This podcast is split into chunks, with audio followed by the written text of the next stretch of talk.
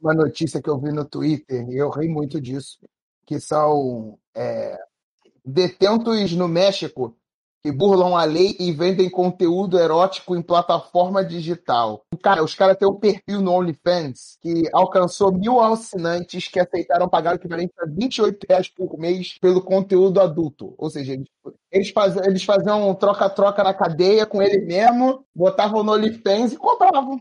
Pack do presinho, né? Pack do presinho, vai tomar no cu. Ai. Pack do presinho me quebra. Foi muito bom. O que, que aconteceu? Que eu não tô vendo o jogo mais, não. Acabou. que jogo, filha da puta, você tá falando disso? Não, você tá falando, tá falando do pack, porra. que foi? É do pack, é do pack, exatamente. Foi presinho. Muito bom, muito bom. Pô, bota a vinheta aí, vai ficar assim mesmo. Bota a vinheta aí. Aponta o árbitro e sobe a placa. Está começando mais um, mais quatro no seu canal de áudio. E com a palavra o nosso roster, Lucas Delona. Bom dia, boa tarde, boa noite. Mais quatro, episódio 39 está no ar. Meus amigos, essa semana, esse fim de semana foi muito bom. Ontem, sábado, a senhora, minha mãe, foi a primeira vacinada da família. E espero que a primeira entre muitos entre nós. Espero que eu, você, sua família, em breve sejamos vacinados pelo SUS, como deve ser, não por empresa privada que quer meter papinho de que está fazendo serviço humanitário, vacinando funcionário, usando o Estado como laranja para comprar vacina, já que a empresa não está vendendo para entidade privada. E eu estou falando mesmo do velho da Van e do senhor Carlos Martins, que é dono aí de um curso de idiomas aí, começa com W. Bom, estão comigo nesta bancada mais medíocre da podosfera nacional. Pedrinho, boa noite. Ai, boa noite. Eu nem sei se eu devo dar o meu destaque, porque ele já está gravado Craig, mas eu vou repetir. É... O meu destaque é: eu vi uma reportagem no jornal Extra e eu ri muito disso, que são detentos, que eles burlam a lei, estão presos, detentos mexicanos, que estão presos e vendem conteúdo erótico produzido entre eles no OnlyFans. É, o que, que ele produz mesmo? Matias, o que, que tu falou? É, pack do presinho. Agora eu entendi. ah, isso me quebra muito, cara. Pack do presinho, Mano, foda. O perfil dos caras é, tinha mil, mil assinantes e cada um pagava 28 reais, mais ou menos, em conversão Caralho. de moeda. Por isso, tá ligado? De... Aí tem na reportagem: os detentos chegaram a disponibilizar para os clientes 78 vídeos, incluindo cenas de sexo entre presos e 73 fotos explícitas. Caralho, cara, os caras ganhavam um monte de dinheiro. Comendo com o do É... Já viu? Tinha algum, alguma menção ao coelho sai da toca, um negócio assim? Porra, não tinha, não tinha, não, mano.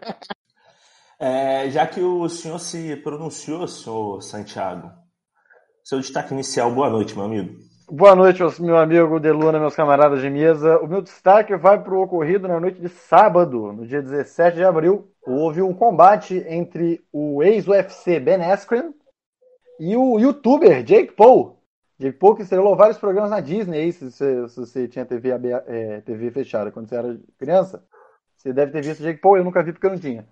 Mas era um jovem da Disney aí que decidiu entrar para as artes marciais, já um destaque que já foi para a luta dele contra o Nate Robinson, ex-NBA. Um nocaute impressionante. E nessa luta houve novamente um nocaute impressionante. O Jake Paul botou o Ben Askren na lona. Pois é, o youtuber parece que vai querer agora seguir carreira profissional de boxeador, ou pelo menos continuar tendo lutas, porque o card dele sempre paga muito dinheiro. Ele paga quantidades absurdas. Agora ele quer começar a enfrentar boxeadores. Se eu, ele já falou que quer enfrentar o meu Éder. O meu Éder vai matar ele. O meu Éder mataria ele em qualquer idade, velho, idoso, qualquer coisa. O Benesque nunca foi um grande boxeador.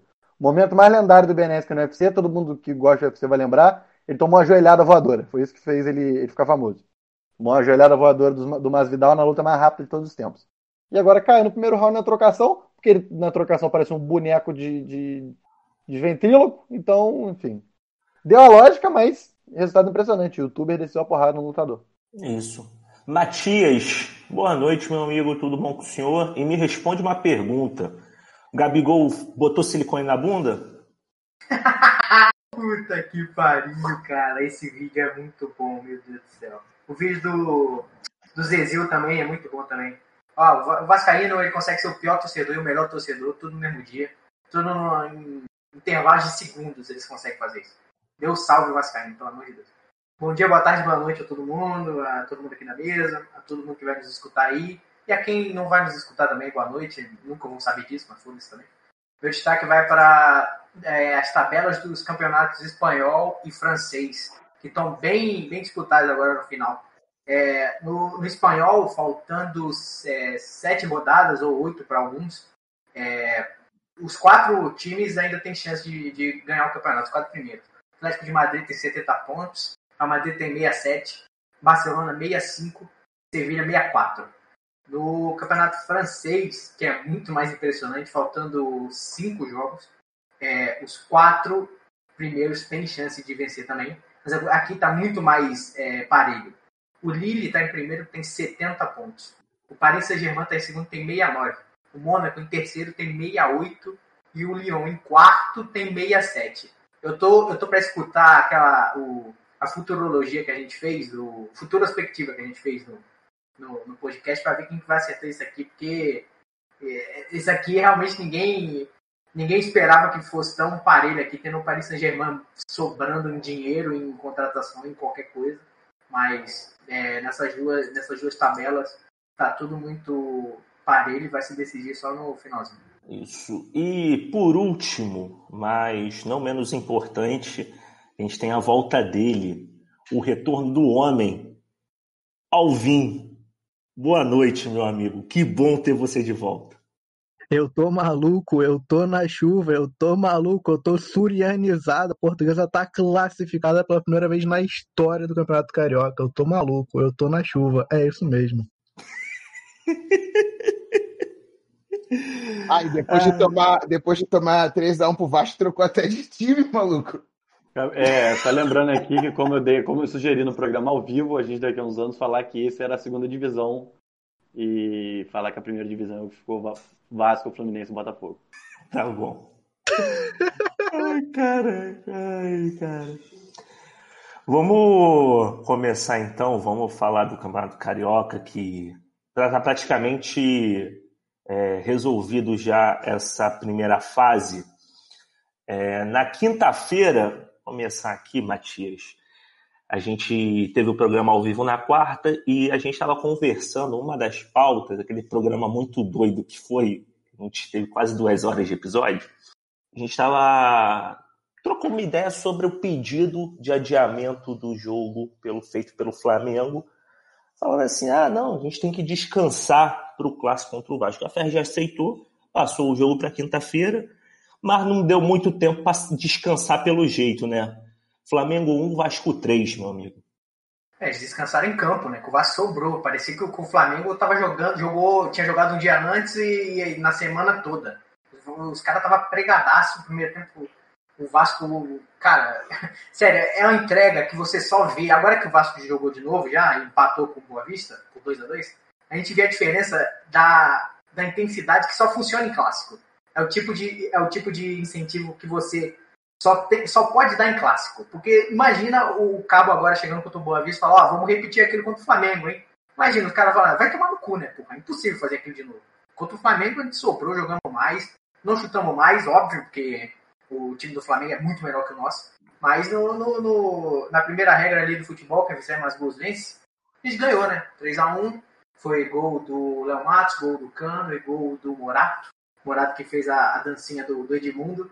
E, e foi muito bom que eu vi, eu vi print de torcedor do Flamengo que falou que é, o mito cria. Foi o Rafinha fazendo aquele a comemoração no 4x4 e o lixo copia, que foi o Morato fazendo. Sério, pelo amor de Deus. Flamenguista 2019? Sério, vocês não são nem gente, mano. É... E o 4x4 teve gol do Ribamar, é que o teve jogo gol do Ribamar, exatamente. É... Mas foi isso, o Vasco jogou mais, sobrou no primeiro tempo principalmente, no segundo tempo é, foi muito mais parelho. O Flamengo, o Flamengo botou o Vasco nas cordas, mas aí o, aquele terceiro gol ali acabou de vez com a chance. A, a gente ainda se deu ao luxo de tomar um gol, né? Como a gente sempre está tomando em todo jogo. Mas é, nos 90 minutos a gente jogou mais, a gente mereceu ganhar. E se tivesse descansado um dia, outro dia, tomar seis, tá bom? Seus filhos da puta. Alvin, é... Oi. Mengão. Oi. Opa, como é que tá? Tudo, Tudo bom? bom? o Mengão perdeu esse clássico, perdeu a, a invencibilidade de 17 jogos, 5 anos, e perdeu a chance de, de tirar do Vasco o, o título, entre aspas. É, eu não estou lembrando uma palavra menor para descrever, que é a, o, o período de maior. Tabu, né? É. Quebrar o tabu. É, quebrar o tabu de, do Vasco do Expresso da Vitória entre 45 e 51, que foram 20 jogos sem perder o clássico. Flamengo veio com o time titular, pediu para descansar, entrou completamente apagado. O, o Gabigol sumido no jogo. Ontem, de novo, empatou é, contra a Portuguesa e vai estrear na Libertadores vindo de resultados ruins. Pode, vamos falar desse, desse clássico e já emenda no jogo da Portuguesa também. Então, cara, o, o Flamengo não entrou em campo, né, contra o Vasco. A verdade é essa. O Vasco ganhou, mereceu ganhar com sobra. É, no segundo tempo, o Flamengo dá melhorada. O Vitinho tem entrado bem nos jogos, não só contra o Vasco, nem contra a Portuguesa, mas desde o final do ano passado ele vem entrando bem nos jogos. É, nunca critiquei o Vitinho, porém todo jogo eu critico.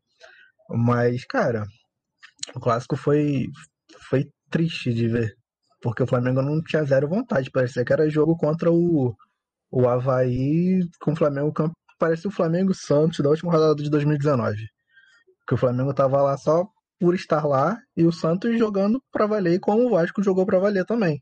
E o Vasco mereceu e tudo mais. E ontem, o primeiro tempo também, Flamengo apagadíssimo. E a Portuguesa é um time muito ajeitado. É, não perdeu de nenhum grande né, nessa temporada. Dois empates, duas vitórias, 3 a 0 no. Acho que foi 3x0 no Fluminense, 1x0 no, no Vasco, 1x1 com o Botafogo e 2x2 com o Flamengo.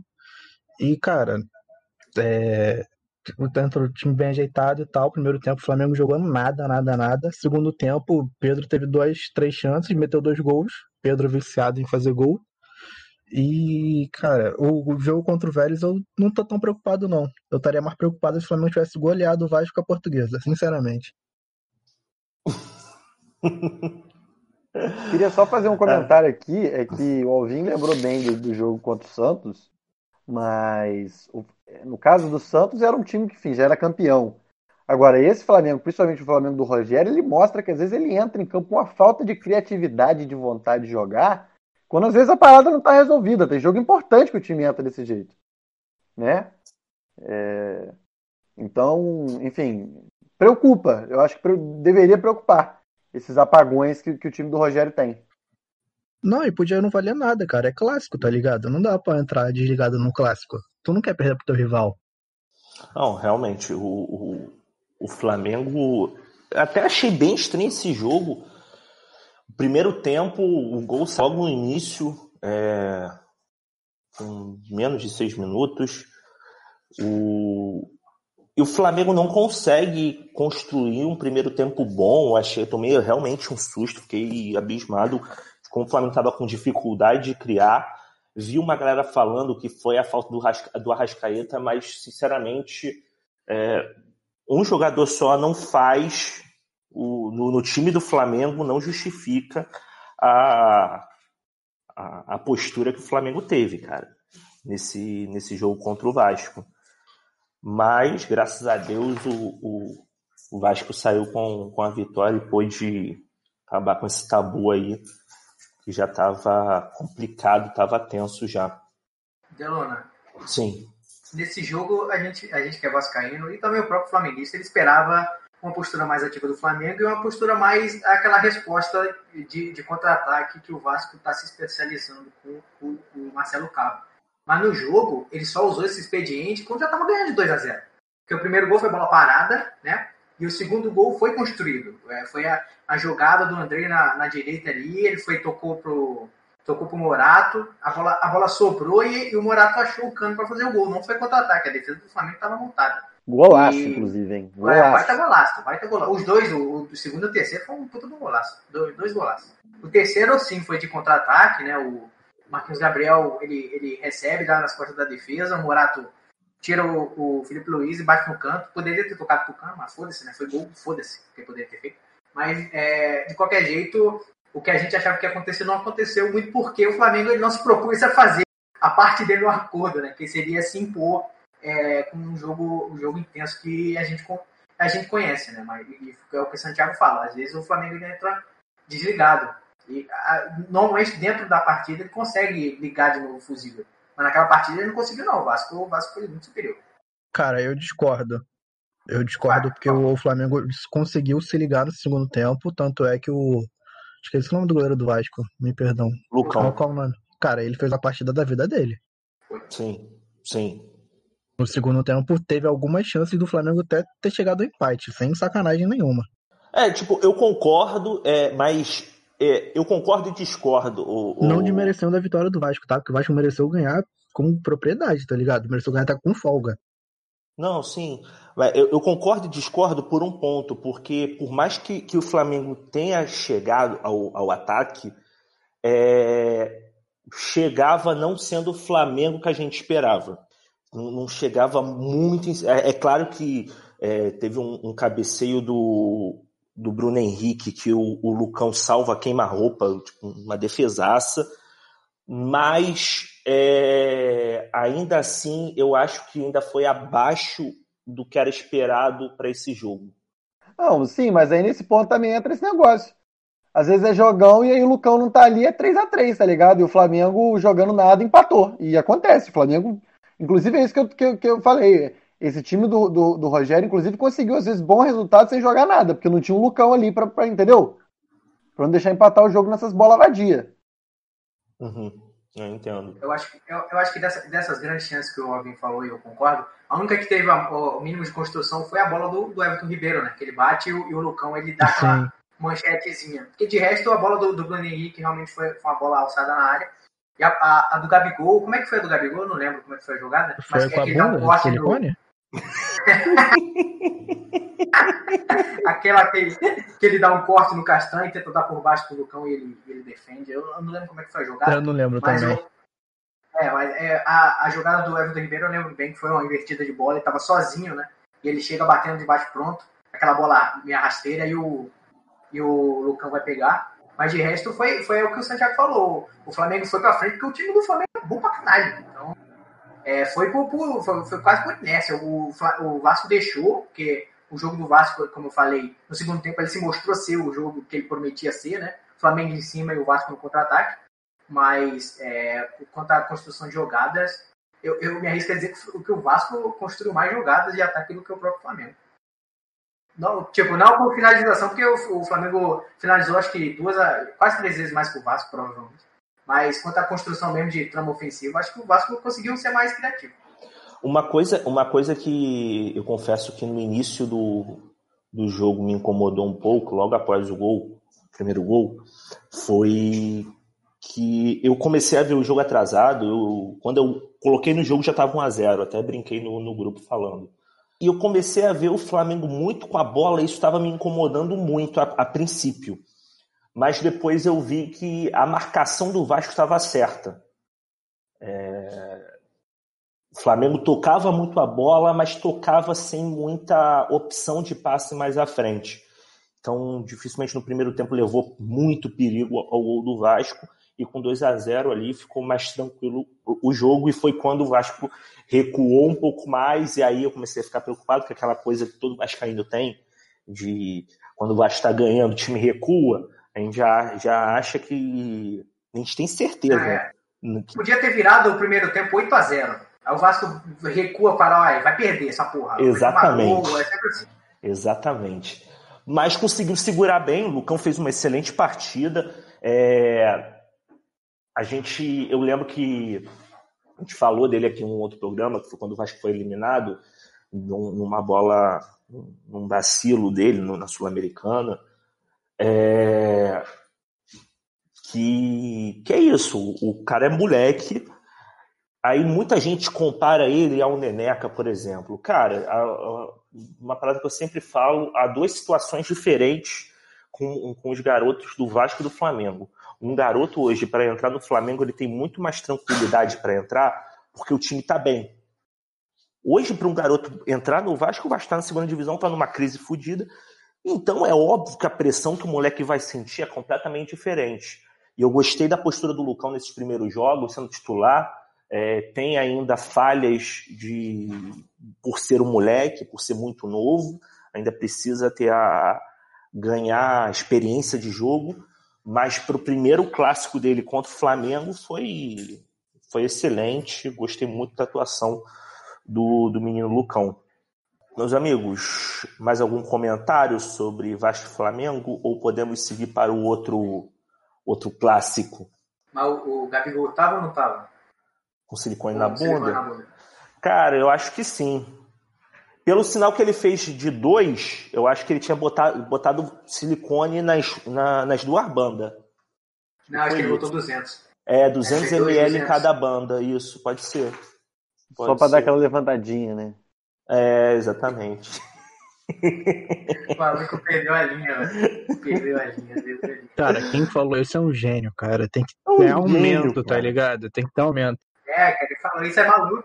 É psicopata, é louco. É, é puta que pariu. É um momento de. de, de é, é, a epifania, é a epifania Mano, zoeira ali. O melhor, o melhor desse vídeo é porque tu dá, dá pra sentir na voz do cara que ele tá completamente transtornado de cachaça. É a voz, é a voz de cachaça. E provavelmente ele é tipo um diretor do Vasco. Né? O cara deve estar tá virado no girar e foi pro jogo. Virado no uísque, meu irmão. Desde que abriram os cofres do Eurico Miranda, que acharam aqueles uísque e tudo. Ai, vamos falar de, uma, de um outro jogo. Esse, esse aí sim foi um jogo sofrível. A arbitragem mais sofrível ainda. O Fluminense bateu o Botafogo por 1 a 0 e garantiu vaga na semifinal do Campeonato Carioca. Botafogo, por outro lado, não tem mais chances assim como o Vasco, que empatou hoje com o Boa Vista, como o Matias já comentou. Mas vou começar com o Santiago. O Botafogo começou mal o ano. Aí quando você achou que estava ruim, piorou. Exatamente. O time que já era ruim do ano passado, da temporada passada, ficou pior. Ficou pior e corre o risco de nem ir para a Taça Rio, se bem que o risco é pouco, já que vai enfrentar um Macaé, que é lanterna, com apenas um ponto. Super pode perder esse jogo e empatar. Sim. Mas é, ainda é. A chance é baixa. Cara, Campeonato Carioca terminando, Série B já vai começar. O que tá esperando? Quais são as expectativas? Tu acha que é, é para a gente fala sempre que o, que o Campeonato Carioca é laboratório e no caso do Botafogo não pode se deixar de dizer que é um laboratório também. Foi um laboratório que vai ser o ano, né? O time fez aquele mundo de vendas e compras e vendas e compras sem nenhuma explicação. É, renovou um plantel completamente sem sentido, ninguém consegue entender o que, que alguns jogadores estão fazendo ali. Enfim, qual é a função deles no elenco, qual é o momento de botar eles em campo. É, o time insistiu-se num time titular que perdeu tudo, né? O Botafogo já está eliminado da Copa do Brasil. O Botafogo não vai adiante nas fases do, do Campeonato Carioca, ou seja, a única tarefa que o Botafogo tem de futebol nesse ano é a segunda divisão do Campeonato Brasileiro. E com o futebol que está sendo apresentado, não vai conseguir lograr êxito nesse negócio de subir, não. Essa, essa é a questão. O laboratório serviu para mostrar isso. O Botafogo não tem futebol para subir de divisão. Agora, por quê? E aí entra a discurseira da nova administração do Botafogo, de que é a tal da gestão profissional. Ora, na gestão profissional, quando você começa a ver os objetivos que você tinha, que você imaginava do seu ano, e a coisa não anda, você tem que começar a pensar que tem alguma coisa errada, tem algum movimento errado. Mas se continua se vendendo jogador, por exemplo, o Babi foi vendido. O Botafogo, por incrível que pareça, não ganha. Não consegue fazer gol. Por quê? O jogador que era o artilheiro do, do, da equipe na, na, temporada foi vendido. Que não era interessante mais para o elenco. Que o presidente foi na, tele, foi na comunicação oficial do clube dizer que estava desmotivado. E essa é a nova gestão do Botafogo aí. Tem gente que deve que deve estar tá gostando dessa, dessa movimentação. Gente que ganha comissão com transação, esse povo deve estar tá feliz. Comissão legal, tá, gente? Isso, isso é previsto em lei. É, deve estar tá feliz, porque de resto não tem ninguém feliz. E aí o que você escuta é o blá blá blá de sempre, é, é que o torcedor não compra o pacote, por isso que o time é ruim, que o torcedor não compra o pacote, porque as pessoas só reclamam. Ah, o Botafogo tem muita dívida. E aí tem um elenco mais caro do que o Cuiabá, que ano passado eliminou a gente da Copa do Brasil e está na Série A. E, e, e não apresenta esse futebol imundo. É isso. Mas tu. A expectativa para a Série B, cara, real, tipo. É... Lutar contra que... o rebaixamento. Cara, depois de, toda, depois de toda a tristeza é. na voz do Santiago, eu acho até maldade de perguntar qual é. Não, mas isso é. Mas não, peraí. Ano, desde ano passado, desde ano passado, eu já venho dizendo que o, esse, se um, um projeto sério, eu aceitaria um projeto sério do Botafogo que dissesse que o Botafogo talvez não subisse no ano seguinte. Eu aceitaria esse, esse. Se fosse um projeto sério, botar na mesa lá, por que que dá para fazer. Enfim, não, isso não aconteceu. Mas se acontecesse, eu, eu aprovaria. Agora, com essa, isso foi negado absolutamente. O negócio é fazer um plano de um time para subir para a Série A. Ver esse time jogando futebol, esse é um time que vai subir para a Série A? Não precisa ser nenhum gênio de futebol, não, gente. Tem 15 minutos do Botafogo, você sabe disso. Você é um time que vai subir para a Série A? Não, não vai subir para a Série A. Esse time que joga nesse tipo de futebol se colocaria em qual lugar entre a equipe, é, é, a, a equipe, as equipes da Série B do ano passado? Aí tu vê lá, o futebol que o Cruzeiro jogou, o futebol que o Vitória jogou, o futebol. Quem fica, enfim, o que esses times apresentaram de futebol? É mais do que o Botafogo vem mostrando. Até agora. Ou seja, é um time que, jogando esse futebol, e com a provável demissão do Chamusca em quatro rodadas, é um Botafogo sem técnico e com essas contratações que ninguém explica que time que time está se montando. Tem cinco laterais, aí dois, três zagueiros, aí dois laterais do outro lado, aí seis volantes. É, é uma coisa completamente fora de, de, de propósito. Enfim, é só olhar o time em campo. Não tem muito que, que. A saída do, do Chamusca é. Porque eu, eu li esses dias, acho que foi hoje ou ontem, é, o Freelander comentou essa, essa história. Isso é um fanfarrão, né? Esse é um fanfarrão. Esse é fanfarrão. Mas pode falar, perdão. Não, é por isso mesmo. Ele, ele, ele, ele sustentou, ele garantiu o Chamusca, é, defendeu a permanência dele, usando como argumento a, a, diminuição da folha salarial, que segundo ele diminuiu em um milhão e meio, é, e o trabalho curto ainda do Chamusca, que não tem como ser avaliado. É, ele diminuiu a folha salarial. Agora ele tem um time. Ele, no passado ele tinha um time patético de 2 de dois milhões e meio. Esse ano a gente tem um time patético de 1 um milhão e meio. É verdade. É o mais patético que dá para ser com esse orçamento, que ainda é maior que o do Cuiabá que subiu ano passado. Agora, o Chamusca, aquele elenco caiu na mão dele por acidente. Aí a gente tem que pensar. Sair do Hakuna Matata e pensar um pouquinho. Olha só, vamos pensar junto. Chamusca ano passado, com menos dinheiro, montou um time melhor. Então, Chamusca tem aí um exemplo aí, tá, coisa boa na carreira dele. O Botafogo tem um histórico de contratações que não fazem o menor sentido, que não aponta para lugar nenhum. Por que, que essas contratações continuam sendo feitas? Eu percebi que Chamusca comprou o barulho. Comprou o papo. É, vocês gostam de fazer umas contratações nesse sentido? Tudo bem, eu fico aqui de testa. Aceito. E trabalho com o que vocês me derem. O Chamusca sabe montar um elenco. Sim. Por que, que não monta? Tá contratando esses caras por quê? É isso. Essa é a questão fundamental para se descobrir. Essa é a resposta que o Botafogo tem que dar. Quanto não der essa resposta para si mesmo, para a torcida, é isso, é disputar para não cair. Atualmente, esse futebol é para não cair. Pedrinho, do outro lado, o Flusão saiu com a vitória, 1 a 0 O Fluminense saiu na frente com um gol do Nino, 1 a 0 garantindo a, a a vaga na semifinal do Campeonato Carioca, na véspera de, de estrear na Libertadores. Só, Pedrinho, falei, falei, falei, mas não falei que o jogo foi pavoroso, tá? Bom pavoroso. Isso, pavor. É, tipo assim, o, o que me preocupou, o Santiago, Ele, ele deu o tom do que que é o Botafogo hoje, né? Rapidinho, rapidinho, só para ter, é, só para completar o que o que o Santiago falou agora, Pedrinho, desculpa. O jogo é tão pavoroso que eu lembro que a gente estava fazendo reunião de pauta na, na hora do jogo, no intervalo, logo após o jogo do Fluminense, e a 15 minutos do segundo tempo, o jogo teve uma finalização, meu querido ouvinte, que foi o gol do Fluminense. Uma finalização de dois times, é, 60, min- uma hora de jogo e uma finalização. Desculpa, Pedro, mas eu Os jogos mais precisava chatos que falar eu já vi isso. na minha vida foram do Botafogo. Engraçado isso, né? Cara, é, o, pra mim o problema principal é que o Fluminense está à véspera de estrear na Libertadores. E quem viu o jogo vai ficar muito pessimista, tá ligado? Porque, tipo assim, é, se você, se você, se você dá uma olhada no Fluminense, começa que a torcida ficou bastante irritada com a escalação que veio a campo. Deu uma trinca de volantes com Eliton, Iago Felipe e Martinelli. O Wellington não é um jogador que não vai cair nas graças da galera. O torcedor tricolor não gosta. Toda vez que ele, que ele for escalado, o torcedor tricolor vai chiar. Especialmente porque ele foi escalado numa posição. Quem estava desempenhando era o Martinelli, desempenhando muito bem.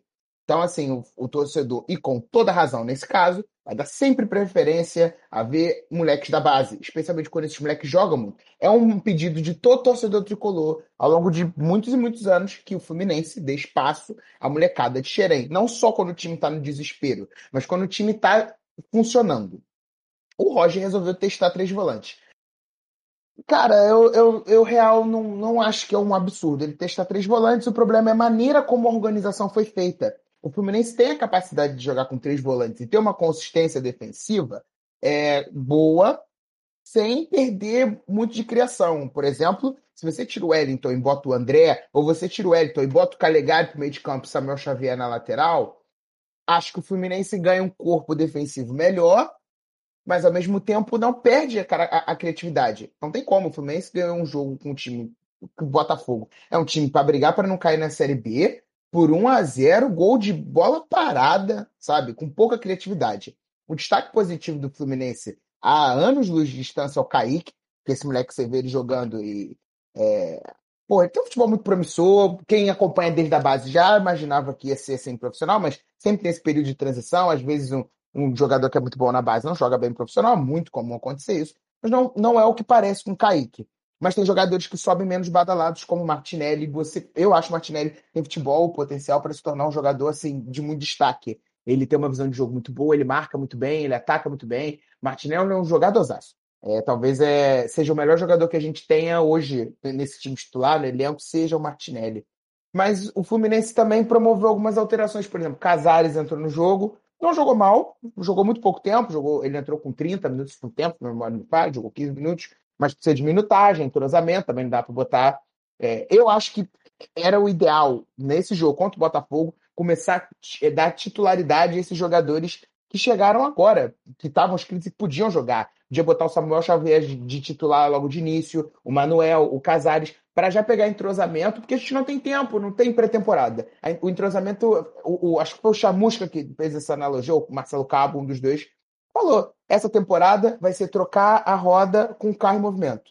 Para todo mundo, para quem tem dinheiro, para quem tem menos dinheiro, para quem joga Série A, Série B, Série C, Série D, para todo mundo. Vai ser assim, não teve pré-temporada. Os, os, os reforços chegaram, Fluminense correndo para escrever esses jogadores. Eles precisavam ser escritos até sexta-feira à tarde, né? Para o Fluminense fazer, enviar a lista com 50 jogadores para Comembol. E assim, é, o Fluminense até foi ao mercado, isso aqui, mas o time do Fluminense é muito pouco criativo. Então, eu espero que contra o River o Fluminense volte a algumas volte a algumas algumas coisas que estavam dando certo. Por exemplo, Fred, Kaique e Luiz Henrique, o Gabriel Teixeira, um jogador de velocidade no ataque, o meio de campo com o Iago Felipe, com o Martinelli e com o Nenê. O Nenê não pode jogar na ponta, o Nenê não é um jogador veloz, ele é um jogador que ele, assim, ele tem que explo- explorar o melhor dele. Qual o melhor? Ele dá bons passes, ele tem um bom, uma boa finalização de média distância, então ele tem que jogar ali centralizado como camisa 10, um cara que vai pensar a jogada, vai dar, vai fazer a definição final, ele tem que jogar ali, não pode jogar na lateral. Mas ele bate muito bem na bola. Eu acho que o Nenê hoje é um bom jogador para se ter no elenco. Talvez, se o Casares jogar o que sabe e não for o cachaceiro filho da puta, ele é titular. Para mim, o Casares tem futebol. É o único que chega desse pacotão, futebol para ser titular. O resto é para encorpar elenco ser reserva. Mas é isso. E o Fluminense ainda se desfez do Michel Araújo. Eu discordo um pouco, acho que não é nenhum jogador primoroso, não deveria ser o titular absoluto, mas é um jogador que é uma boa opção para o segundo tempo, é um jogador que sabe chutar, que, que marca, que sei o quê. Ele não faz nada muito bem, mas ele faz um pouquinho de tudo. E é sempre bom ter um jogador desse no elenco. Mas acho que fica a preocupação para o torcedor tricolor, que a gente vai enfrentar o River Plate. É, eu, eu acho que o Fluminense tem. Eu estava vendo o jogo do Júnior Barranquilha, dei uma olhada. Mas o Fluminense tem futebol e tem peças para fazer uma Libertadores decente. É, não vai brigar por título, mas dá para fazer uma Libertadores sem passar vergonha. Não, não 2 a 0 Fluminense. Não precisa ser, não precisa ser o São Paulo do ano passado. O São Paulo fez ano passado, mesmo se classificando para a Sul-Americana, da maneira como foi, foi vergonhoso. Então o Fluminense tem, não curiosamente, foi num, num grupo que tinha o River Plate também. Mas o Fluminense tem futebol, tem jogadores para fazer para fazer uma Libertadores decente. Agora, o, outra coisa que preocupa muito o torcedor é que tudo que o Marcão tinha construído, o Roger desfez. E o time estava muito azeitadinho no final do Brasileirão. O torcedor esperava que ia ser dali para melhor. E não é isso que tem acontecido. Então, eu, é, é, eu critiquei muito o Odaí, tinha que dar tempo ao tempo, tinha que dar tempo ao homem trabalhar e as coisas fluíram. Só que é foda. Não sei se a gente consegue outra temporada dando sorte que nem na última, né? É isso. É só para Alguém quer falar? Eu tô de boa. É que tava todo mundo mutado, eu tava aberto, eu pensei que ia, tinha desmutado, desculpa. É, só para passar aqui rapidinho, a, a princípio, se não houver nenhuma alteração na colocação entre os quatro primeiros do Campeonato Carioca, a Volta Redonda, Flamengo, Fluminense e Portuguesa da Ilha Volta Redonda e Fluminense, Flamengo e. Perdão, Volta Redonda e Portuguesa, Flamengo e Fluminense. Mas no último jogo ainda pode ter alterações. Já que Volta Redonda é líder com 21, Flamengo com 20, Fluminense 19 e Portuguesa 18. É, meus amigos, o Pedrinho estava falando da Libertadores. Vamos falar rapidinho da Libertadores. O Grêmio recebeu o Independente Del Vale, o famoso time do Suquinho, depois de perder o jogo de ida é, por 2 a 1 O Grêmio saiu na frente com o gol do Jean-Pierre, mas não conseguiu segurar, tomou a virada e, além de perder a vaga na Libertadores, ainda perdeu o técnico. Renato Gaúcho foi demitido para alegria de Eduardo Santiago. Não é alegria, não é alegria. Não é alegria. A diretoria do Grêmio entendeu, viu algo que a gente já estava vendo há muito tempo. Basicamente isso. Ano passado foi o Jean-Pierre, né? O Jean-Pierre justificou a, a merda, foi tudo nas costas do Jean-Pierre. Hoje o Jean-Pierre fez gol. Hoje, né? Nesse jogo o Jean-Pierre fez gol. Não deu para não deu para jogar a culpa em cima do Jean-Pierre, mas os sinais já estavam dados desde o ano passado, gente. Só não viu que não quis. Isso é a mesma coisa, mesmo, só que agora mais cedo. Né? O trabalho se esgotou. O trabalho do, do Renato Gaúcho estava esgotado. Já não mostrava nada de novo, ainda se, se, se era dependente das mesmas fórmulas e, enfim, não funcionava mais. E foi só isso. Não tenho raiva do Renato Gaúcho. Não. Eu sei que eu vou ouvir, ah, não, mas ainda é um dos melhores técnicos de atividade do Brasil. Mas é isso, tem que mostrar. Para mim, tem que mostrar isso. Tem que ver isso acontecendo de novo. Ele montando um time que mereça o, o, o respeito que esse Grêmio dele continuava merecendo na imprensa esportiva, que eu nunca entendi por que esse time era tão reverenciado assim. É, o, que foi, foi um jogo que retratou bastante a, as últimos, os últimos jogos do, do Grêmio como um todo. É, saiu na frente, como eu disse. Perderam um caminhão de gols, o Jean-Pierre e o Diego Souza, principalmente, lá na frente. É... E no final do primeiro tempo toma empate e na metade do segundo tempo toma virada, já praticamente selando as chances, acabando com as chances do Grêmio se classificar para a fase de grupos da Libertadores. É... Mas, Alvin, eu vi muita gente a galera do, do Mengão já falando de, de Renato Gaúcho na Gávea e pedindo a cabeça de Rogério Senna. É tudo maluco, cara? É tudo maluco. Cara, meu maior medo quando o Vasco abriu o placar foi, meu Deus do céu, cara. Justo hoje, não podia ter sido ontem o jogo, ou o Renato Gaúcho ser demitido no dia seguinte. Mas não, calhou que foi tudo no mesmo dia. E no intervalo já tinha já emocionado, cara. No intervalo já tinha, já tinha gente pipocando o Renato no Flamengo. É tudo maluco, sinceramente, entre o Renato e o Rogério, deixa o Rogério que já tá aqui, pelo menos, pô. Custa menos. Mas é que eu duvido, duvido que não tenha rolado um telefonema da Gávea falando, qual é, Renato? Segura três mesinhos de praia aí, só pra gente ver o negócio. Vem jogar um futebol em Copa.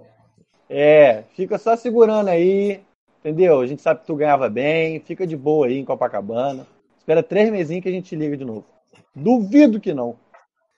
Não, mas é. Pior que, tipo, é... assim, eu não, não sou dos maiores fãs do trabalho do, do Senna no Flamengo. É, conversando ontem ou anteontem com um amigo falando sobre isso. É, o que mais reclamavam do time do, do Flamengo do Domi era o sistema defensivo, coisa que o que o Ceni com mais tempo de casa não conseguiu ajeitar ainda. E eu retorno. Isso só fortalece o que eu já tinha dito antes, na época do Domi. O problema do sistema defensivo do Flamengo não é comando técnico, são as peças. O Flamengo é muito fraco hoje de, de defesa, de zaga.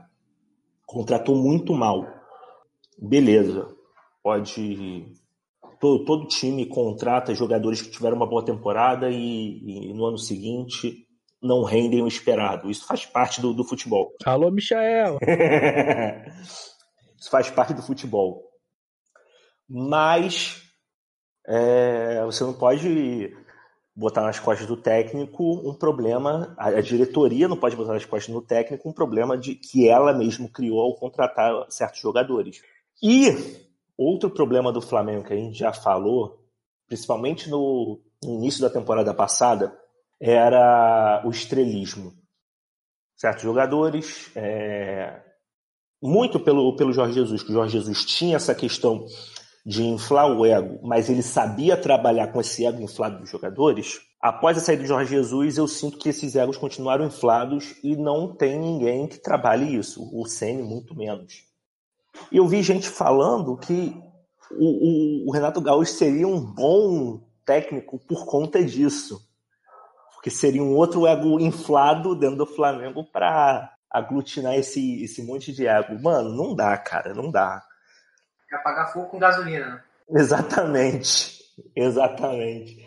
daí é, é todo mundo muito muito marrento. Vamos botar ali o, o, ser humano mais marrento do futebol brasileiro hoje na atualidade, o cara que dá entrevista de óculos escuro, usa óculos escuros em ambientes fechados, vamos botar ele.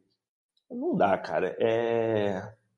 Eu, eu não sei. É, é a mesma galera que criticava o Domi, que pediu o, o Domi, que pediu a cabeça do Domi e, e pede Renato Gaúcho, cara. Hoje eu tenho quase certeza que hoje o, o, o, Domi, com o time que, que o Ceni tem nas mãos, renderia muito mais do que o próprio time do Ceni. Cara, o problema aqui no Brasil é que ninguém vai ter paciência. O Ceni vai fazer. Se o Ceni perder as duas primeiras partidas na Libertadores, é o Vélez e qual o segundo jogo, Vim? Vixe. Ah, enfim, o Vélez e um outro, um outro que habla aí qualquer. O, o Ceni vai perigar cair, parceiro. O Ceni vai perigar cair. E, como bem disse o Thiago, o treino. La Calera. Mas pedir uma calheira aí vai pegar, perigar. É pra cair, é pra cair. Fala, fala. Não, é perigar é mesmo. E aí o que o Santiago falou. Já ligaram lá, já deixaram o homem avisado com toda a certeza do mundo. É, não sei se é maluquice contratar ele pro Flamengo, eu não sei. O Flamengo gosta de, gosta de, de, de em todos os sentidos, tá ligado? Técnico marrento, jogador marrento. Pô, costuma dar certo na Gávea. Vê aí o senhor Gabriel Barbosa, tá ligado? Pô, costuma dar certo. Agora, de fato, vai ser uma briga de egos muito grande. Mas assim, tem o outro lado da moeda, que é todo mundo se dá muito bem. E aí não ter briga de ego, a história é outra, tá ligado? É... O, Grêmio tem, o Renato teve trabalho campeão no Grêmio, o Renato teve um trabalho campeão aqui no Fluminense, ganhou a Copa do Brasil, foi vice-libertadores. Ele foi vice da Copa do Brasil no Vasco também. É... Então, assim, ele tem alguns bons trabalhos na carreira. Não, não ficaria surpreso dele chegar no Flamengo e destruir, mas também ficaria surpreso dele chegar no Flamengo, ser só gogó e não dar em porra nenhuma que assim como ele tem bons trabalhos, ele tem uns trabalhos meio, meio merda também, tanto pelo Grêmio, outras passagens no Grêmio, Fluminense, no Vasco, ele quase ele caiu com o Vasco, não foi? Ele quase caiu com o Fluminense, ele tem uns trabalhos ruins também. Uhum. Então, assim, Não, é, Resumindo, Pedro é 50%. Ou dá certo ou não dá. hoje, hoje, com o trabalho recente que ele, tem, que ele fez no Grêmio, eu acho que é 60% para dar certo, 40% para dar errado. Né? Mas ainda tem uma margem. Qualquer técnico no Brasil pode dar errado. sabe? É Né? 5 pra ganhar e 8 pra perder. Mas o. É, não sei. Eu não duvidaria do Renato chegar e papar dúzia de título com o Flamengo, não. Eu sou, eu não, eu- o Santiago não gosta muito, não, mas eu acho o trabalho do Renato. Ele tem trabalho. Não, pera, pera. Não, eu concordo no número grau com você. Eu Acho que se ele for pro Flamengo e fizer um trabalho à altura, um bom trabalho, eu, enfim, posso, vou dizer aqui, vou confessar, realmente o Renato Gaúcho é um grande técnico, ou um bom técnico, pelo menos. Eu- a única coisa que eu sempre insisto é, o trabalho dele no Grêmio já se esgotou. Ah, time- contou. O, o futebol do Grêmio foi ficando chato e ineficiente, né? Então é isso que eu tô falando. Acabou, esse, esse trabalho acabou, gente. Desapeguem. O Renato Gaúcho, não- o lugar dele não é mais esse. Tem uma coisa boa do Renato, que é que ele sabe trabalhar muito bem garoto da base. Isso sempre, isso no Grêmio, é, o Luan, o PP, é, é, o Ferreirinha agora nessa passagem, o Arthur, o, o Mateuzinho, tem, tem muitos, muitos jogadores que surgiram na base do Grêmio que deram muito certo com o Renato. Né? Por isso que talvez a, a cobrança cima do Jean-Pierre, que, um, que, que, que apareceu e a torcida tinha, tem uma expectativa muito grande em cima dele, ele não estava rendendo. E foi um dos motivos também de ter saído. Mas acho que, que esse é um ponto muito bom do trabalho do Renato, do Renato, que tem que ser valorizado, é como ele trabalha com a base. Para o Flamengo tem uma, uma geração muito boa, que vem disputando final do 20, final do 17, com o Fluminense, inclusive. É, talvez seja um, um bom a, a pensar, tá, tá ligado? Eu não, não acho que o Ceni trabalhe muito bem com a base, não. É, é, tem outros técnicos que trabalham melhor. O Flamengo talvez fosse melhor um treinador que trabalhe bem com a base. Esse, na verdade, eu, eu, eu tenho a impressão de que esse negócio de Renato Gaúcho e Flamengo tem tudo pro Renato Gaúcho, se ele for pro Flamengo, ele jogar um ano fantástico, no ano seguinte ser um desastre e ir embora brigado, tá ligado? É a cara de, de, de Renato Gaúcho e Flamengo. Se for assim, pode vir à vontade. Mas aí tem que pensar que vai vir depois, Jalvin. Tá, mas aí depois. Tem que planejar já. Aí ninguém liga, pô. Aqui é futebol brasileiro, pô. Ai, cara. A gente tinha falado da Libertadores na semana passada, dos sorteios. Vamos ver quem, quem passou para os grupos da Libertadores 2021 após a, a finalização da pré-Libertadores. É, como eu tinha dito, o, o Grêmio foi eliminado, perdeu os dois jogos é, por 2 a 1 O Santos quase se complicou. É, o jogo que parecia ser bem tranquilo após a vitória em 3 a 1 é, no, no Evogazômetro contra o São Lourenço. É, a volta o, foi empate 2 a 2 na Vila Belmiro. O Atlético Nacional conseguiu é, reverter o placar do primeiro jogo, onde havia perdido para o Libertar por 1 a 0 Venceu dessa vez por 4 a 1 e passou sem, sem sustos. E do outro lado, a gente já esperava o Júnior Barranquilha é, meteu 3 a 0 no Bolívar, depois de perder o primeiro jogo por 2 a 1 e também se classificou com tranquilidade. É, vou passar aqui os grupos rapidinho, como ficaram depois. Grupo A, Palmeiras, Defensa e Justiça, Universitário do Peru e Independente Del Valle. Grupo B, Olímpia Internacional, Deportivo Táchira, e Always Red. O grupo C ficou com Boca Juniors, Barcelona Guayaquil, The Strongest e Santos. Grupo D, River Plate, Independiente Santa Fé, Fluminense e Júnior Barranquilha. Grupo E, São Paulo, Racing, Esporte Cristal e Rentistas. Grupo F, Nacional, Universidade de Chile, Argentino Júniors e Nacional de Medellín. Esse Nacional é o Nacional do Uruguai. Uh, grupo G, Flamengo, LDU, Vélez Sarsfield e União La Calera. E Grupo H, Cerro Portenho, Atlético Mineiro, América de Cali e Deportivo Laguaíra.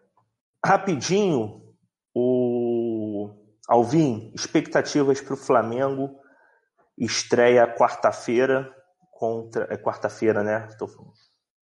Passei a data certa? É terça, terça, nove e meia.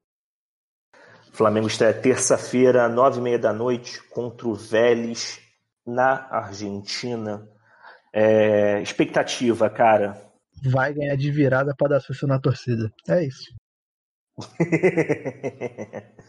Tem algum. A situação do. O Vélez está bem demais no Campeonato Argentino, cara.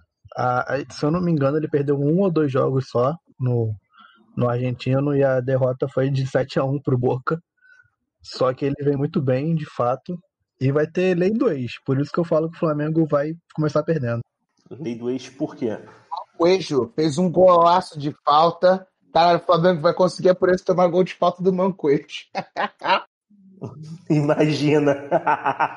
é o grupo mais difícil para mim. É o grupo mais difícil. E, isso, e esse jogo contra o Vélez mostra isso. Tá, tá todo mundo muito bem, tem tradição de Libertadores, tem boa fase. E tem o Flamengo, que é o bicho-papão do grupo.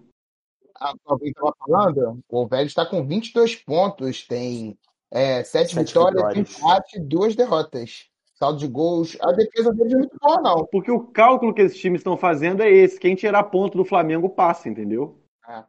Sim.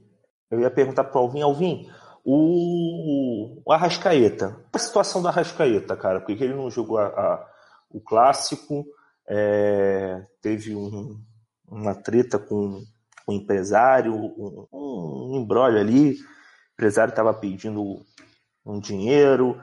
É, o que aconteceu na verdade? Cara, o, saiu até hoje uma entrevista com o Marcos Braz, ele falando que foi um foi feito um pleito pelo empresário acho que é normal. Infelizmente a gente não pode acatar, mas a relação sempre foi a melhor possível. E aí o Rasqueta postou ontem um no Instagram falando para não acreditar em tudo que falam que ele ama a torcida, vamos Flamengo, enfim, papo de, de jogador normal. Mas cara, não sei, ele falou que estava lesionado, não constataram lesão, eu acho, era lesão de grau 1, que dava para jogar, e o empresário falou que se fosse um jogo importante ele jogaria, se fosse um jogo decisivo, final ou algo do gênero ele jogaria. Mas, cara, não sei. É, a, assim que a gente bate o olho na situação, eu lembro o que aconteceu com o Cruzeiro, né? Que ele começou assim, só que eu acho que é mais um, um empresário querendo uma grana aí, que tinha um acordo no boca a boca e, cara, dá grana pra ele, pô. Deixa ele aqui, pelo amor de Deus. Pedrinho, o Flusão estreia na quinta-feira, sete horas da noite, contra o River no Maracanã. Time completo, expectativas, como que o Flusão vem? Cara, o time vai, o time vai completo, também não tem desfalque, tem ninguém no departamento médico, ninguém suspenso, nem nada. É... Assim, contra o River, eu não, não vou falar que acho que o Fluminense vai ganhar, vai fazer uma pode até ganhar, mas não vai fazer partidaça, tá ligado? Vai deitar 70% de posse de bola, não sei o que, que nem é a característica do time. É, futebol, dentro de campo pode acontecer qualquer coisa mas eu esperaria um empate. Uma vitória vai ser é muito otimista. Acho que o Fluminense consegue avançar de fase é, em segundo lugar. Dá para dá passar. Estava vendo o jogo, por exemplo, do Júnior Barranquilla contra o Bolívar. Foi 3 a 0 mas o placar é mentiroso. É, o, o, o Júnior fez o primeiro gol, gol do Borja, Borja, né? Que jogou no Palmeiras, é, no Atlético Nacional, campeão da Libertadores para o Atlético Nacional. 1 a 0 e o resultado eliminava o Bolívar, e o Bolívar foi para cima com tudo. O mesmo com o jogador a menos, o, o, o Júnior o, Júnior Barranquilla tomou bastante sufoco e acabou matando o jogo, porque com um a menos e se lançando no ataque, o Bolívar foi lá é, é, e acabou tomando os gols. Mas o Júnior Barranquilla tem um time organizado, mas o, o destaque do time do, deles é o Borja, Borja e o Theo Gutierrez, com atacante com experiência, com Haddad, campeão de Libertadores. É, e o Santa Fé é um time bom, organizadinho e tudo mais. Acho que o Fluminense pode, tem potencial para passar. Não em primeiro, seria, seria uma coisa, um absurdo. Acho que o Fluminense passar em primeiro, ninguém espera isso. Mas acho que em segundo não seria nenhum absurdo. O Fluminense tem futebol para isso, tem jogadores para isso, especialmente se apostar na molecada. É, mas eu tô, eu tô otimista, mas ainda com o pé no chão. Então, Acho que a gente vai ficando por aqui. É, começar aqui, passar a palavra para o Alvin. Alvin vai, vai começar os, os destaques finais. Sugestão. Alvin, você passou esse tempo sumido, meu amigo. Dá, se quiser, na verdade, dá uma. Que dá o que eu quiser. Correto. É, você pode dar o que você quiser, isso é um país livre. Exatamente. Ser um país livre, até onde a gente sabe. Mas dá uma sugestão aí pro pessoal, pro ouvinte, o que, que você passou esse tempo todo aí fazendo, não fazendo nada, lendo o quê, vendo que filme.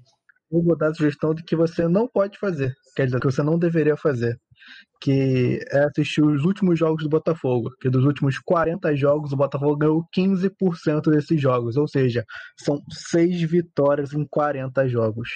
Qual é, cara? Tá atacando teu companheiro de, de, de bancada aí de graça? Ah, mas não tem o que dizer, mas eu, eu já imaginava. Se, eu ia chutar menos. Quem tá atacando o Santiago é o próprio Botafogo. É, ué. É surreal essa estatística, cara. É uma, um bagulho que eu não esperava, sinceramente. Tem botafoguense que é daquele, né? Fala que a mulher tá traindo, queima o colchão, né? E mata o mensageiro. Tem botafoguense que é assim. Sei lá, a mulher do vizinho ali, o vizinho vascaíno ali, a mulher dele traindo ele, a mulher dele com o outro também, mas ele não tá nem aí não. O negócio é zoar o Vasco. Tem, tem que falar a expressão. tem que falar a expressão é. registrada, senão não paga royalty. Torcedor Hakuna Matada, né? Aí. agora, agora a gente tem assinou um contrato que todo programa você tem que cunhar esse termo pelo menos uma vez, você sabe, né? Assinou um com a Disney. É, exatamente. É, Matias, considerações finais, meu amigo. Boa noite. Bom dia, boa tarde, boa noite a todo mundo que nos ouviu, que continua nos ouvindo, que vai nos ouvir, que não nos ouviu também, e para vocês também, meus queridos amigos. É, meu destaque, minha, minha dica vai para um filme que eu vi que está concorrendo ao Oscar. Eu, na verdade, eu vi mais de um. Eu vi dois essa semana, de, de da semana passada para essa semana, mas um não vou indicar não, porque eu achei, eu não achei bom. É, minha dica vai ser o filme com o Anthony Hopkins e com a Olivia Colman. Judas e o Messias Negro. Alguém me indicou ele aqui? Esse filme é bom, hein? Não, acho que não, acho que não. Tu indica, Pedro, depois. É o, o meu. Minha, minha dica vai ser o The Father, né? O filme com o Anthony Hopkins, com a Olivia Colman. Uma produção. Uma produção.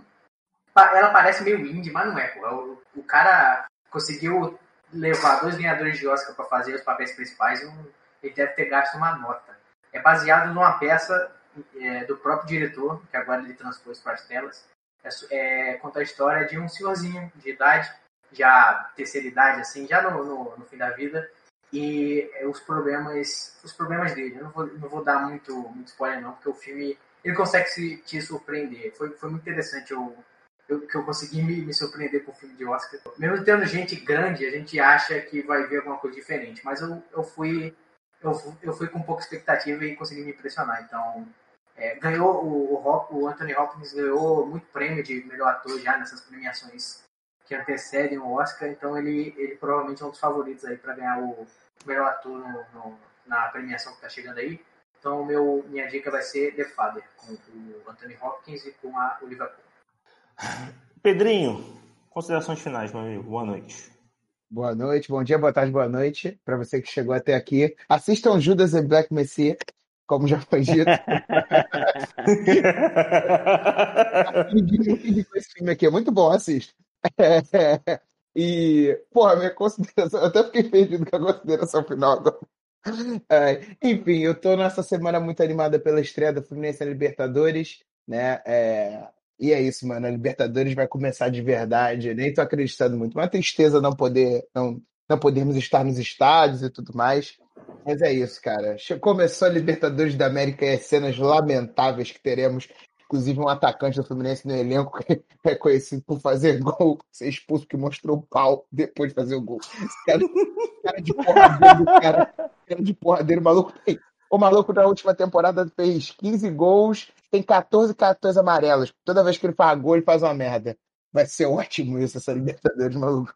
Cara, eu vou deixar, primeiramente, apenas um, uma observação que eu estava vendo. Eu não lembro que filme eu estava vendo hoje, esses dias, Mas, porque foi aqueles filmes que a gente vai passando na, na TV aí para, assim, ah, não, vou ver isso aqui, não tá dando mais nada, vou, vou parar para ver. E eu sempre me pego pensando, eu sempre confundo, cara, o Jack Black com o Philip Seymour Hoffman. Eu não sei se mais alguém tem esse problema.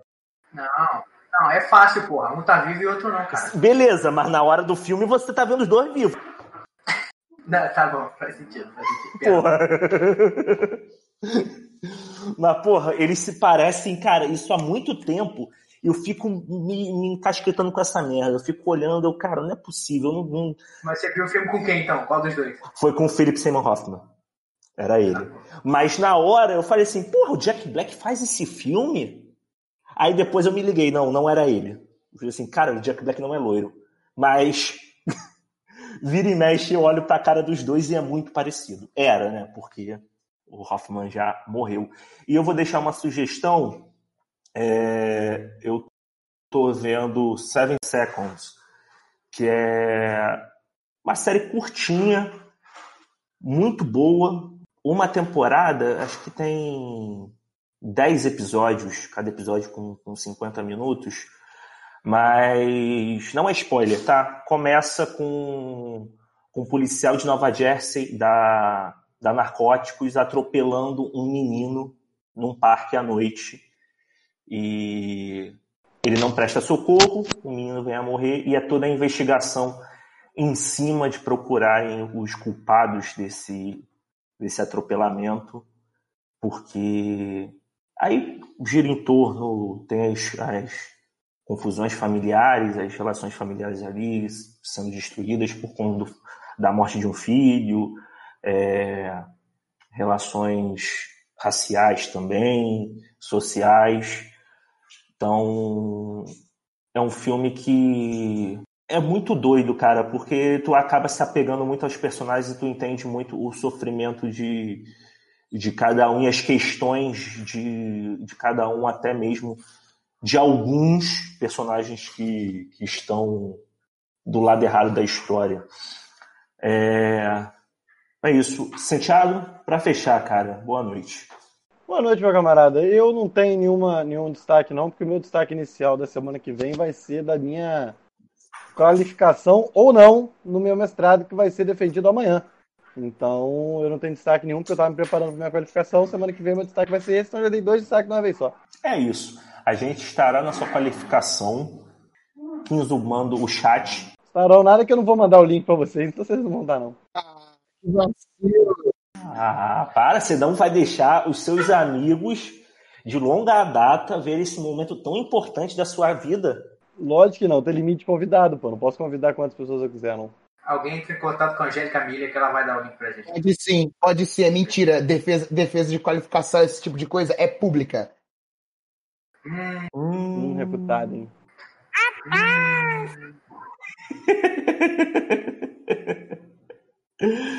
Meus amigos, muito bom. Hoje o programa foi lisinho, cara. É, refutando aquele programa de duas semanas atrás, que, como o Matias disse, estava uma merda. Lembrando sempre, muito obrigado. É, você, querido ouvinte, por acompanhar mais esse episódio. Lembrando sempre, quarta-feira tem mais quatro ao vivo na Rádio Drible e na transmissão no site da Rádio Drible, no Facebook e na Twitch, no YouTube também. Lembrando sempre, segue a gente nas redes sociais, mais quatro pod no Twitter e mais quatro podcast no Instagram, tudo bem? É isso. Até semana que vem. Um beijo Eu pensei que depois do beijo você ia falar alguma coisa. Eu também achei, mas eu, eu troquei, eu, eu, inverti, eu inverti a, a ordem das coisas. Sempre falo, eu sempre falo um beijo e até semana que vem.